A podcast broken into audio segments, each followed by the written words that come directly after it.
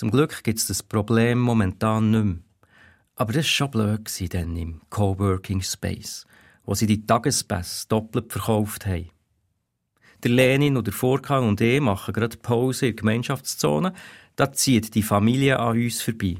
Ein Mann, eine Frau, zwei Mädchen und «Mama, schau, die Kompis ist aufgestartet.» Und sie verschwinden in unseren Coworking-Nischen an unseren Desks. «Lenin», hat Vorkang gesagt, «das mal regeln.»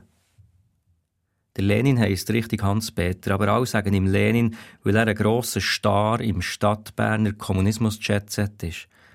Er stürmt Alben von effizienten Einparteiendiktaturen und von einer Umkehrung der bestehenden Verhältnisse. Und unser Grossraumbüro ist für ihn kein Coworking Space, sondern eine Kolchose.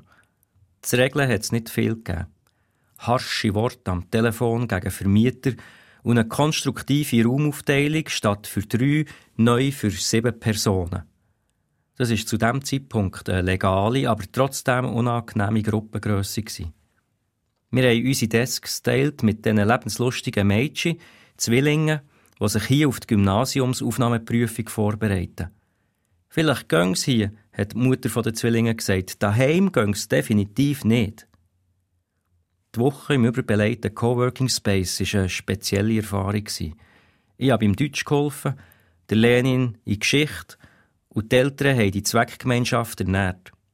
Der Furkan hat etwas mehr Anlaufzeit gebraucht, aber wo ihm Zwillinge ein Chai gebracht haben, da ist er aufgetaucht und ist dem ratlosen Vater bei den Matheaufgabenblättern beigestanden.